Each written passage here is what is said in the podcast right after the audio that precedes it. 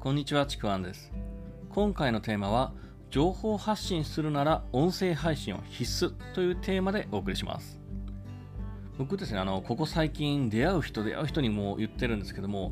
情報発信をしているんであれば、絶対に音声配信をやった方がいいっていうふうに言ってます。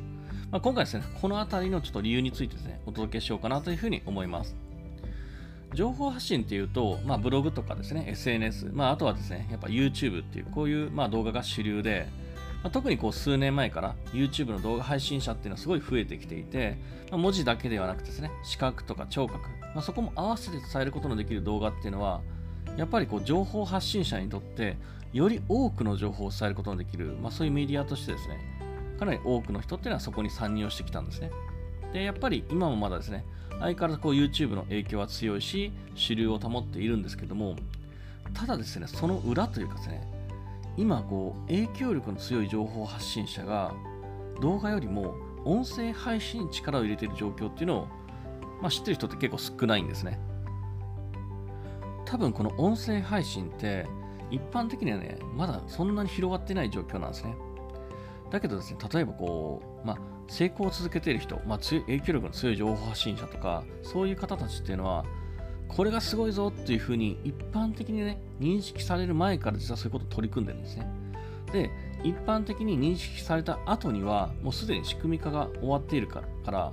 まあ、だからこそ一気にこう結果につなげることができる、成功することができるっていうね、そういう状況を作ってるんですね。まあ、これはですね、こういう人たちをもうアーリーアダプターっていう、まあ、早くにこう接続するというか、早くにそこに取り組むっていう人、まあ、そういう言い方をするんですけども、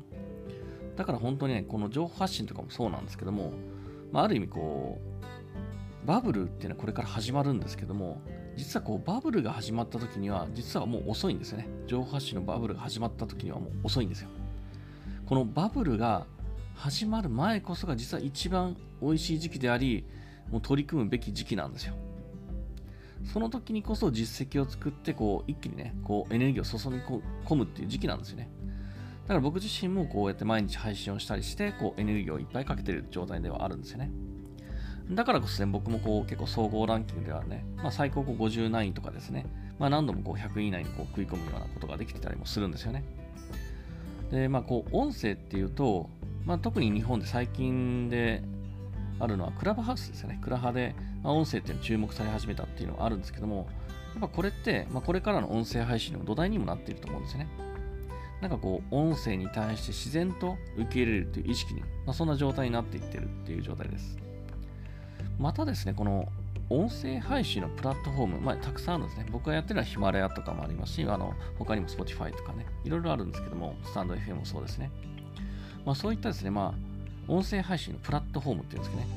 そういうプラットフォームの海外での動きを見ると、こう間違いなく、これから音声配信の流れを作ろうとしている、その動きが見られるんですよね。でよくですね、こう、マーケティングの世界、情報発信とかね、マーケティングの世界で言われるのは、やっぱマーケティングの先進国であるアメリカですね、そこでまず流れが作られて、でその後に日本に入ってくるっていうのが、まあ、一般的というか、まあ、常識なんですね。そういう流れなんですね。今ですね、まさに、この音声配信プラットフォームがその流れを作ろうとしてたりするんですよね。こういう動きが実はあるんですよ。だからこそもう繰り返しになるんですけども、情報発信者がもう今音声配信をやらない理由はないと言ってもいいほどです。でちなみにですね、こう音声って動画よりもやっぱ情報量が少ないなっていう感じがするんですね。まあ、そういうふうに僕も思っていて、最初どうなんだろうっていうふうに考えてたんですけども、本当ね、これやってみて分かったのが本当単なる思い込みだったんですね。逆にこう余計な情報がない分、自分が伝えたいこと、それがダイレクトに伝わるんですね。自分の声で。だからこう情報発信者にとっては、本当にまさにね、望んでいた方法なんですよ。またですね、こうなんだろう、音声というかこう、聴覚っていうのを鍛えることで能力開発、まあ頭の能力ですね。能力開発するとか能力開花をするってそういう実ですね、研究も実は進められているので、かなり学びに対してはすごく相性がいいし、自分の思いを伝えるには本当に伝えやすい、そういう、まあ、すごい情報発信者に本当に適したメディアなんですね。だから本当に皆さんに今僕は進めてるんですよ。で、その結果とかもしっかりともう今受け取っているので、僕はもうもっともっとこれをね、力を入れていこうかなというふうに今思ってます。まあ、本当ね、これを聞いて気になった人って、ね、本当にぜひ始めてくださいっていうふうに思ってます。本当強くお勧めします。というわけでね、今回ですね、情報発信するなら音声配信は必須というテーマでお送りしました。まあ、これね、あのー、多分数ヶ月後にか1年後くらいになった時に、あ、もう本当正しいこと言ってるなっていうふうに思うと思います。もしよければですね、この内容良ければいいねとかフォロー、コメントをいただければ嬉しいです。で、あとですね、この音声配信気になった方に対して、すごいちょっとですね、お誘いもあるので、あの、この説明欄の方にですね、そのお誘い書いてますので、ぜひですね、そこで、まあ、ある音声配信のあの貴重な話が聞ける機会があるので、そこをですね、ぜひ見てですね、あのその機会に手に入れてほしいなというふうに思います。では、えー、以上になります。最後までありがとうございました。ちくわんでした。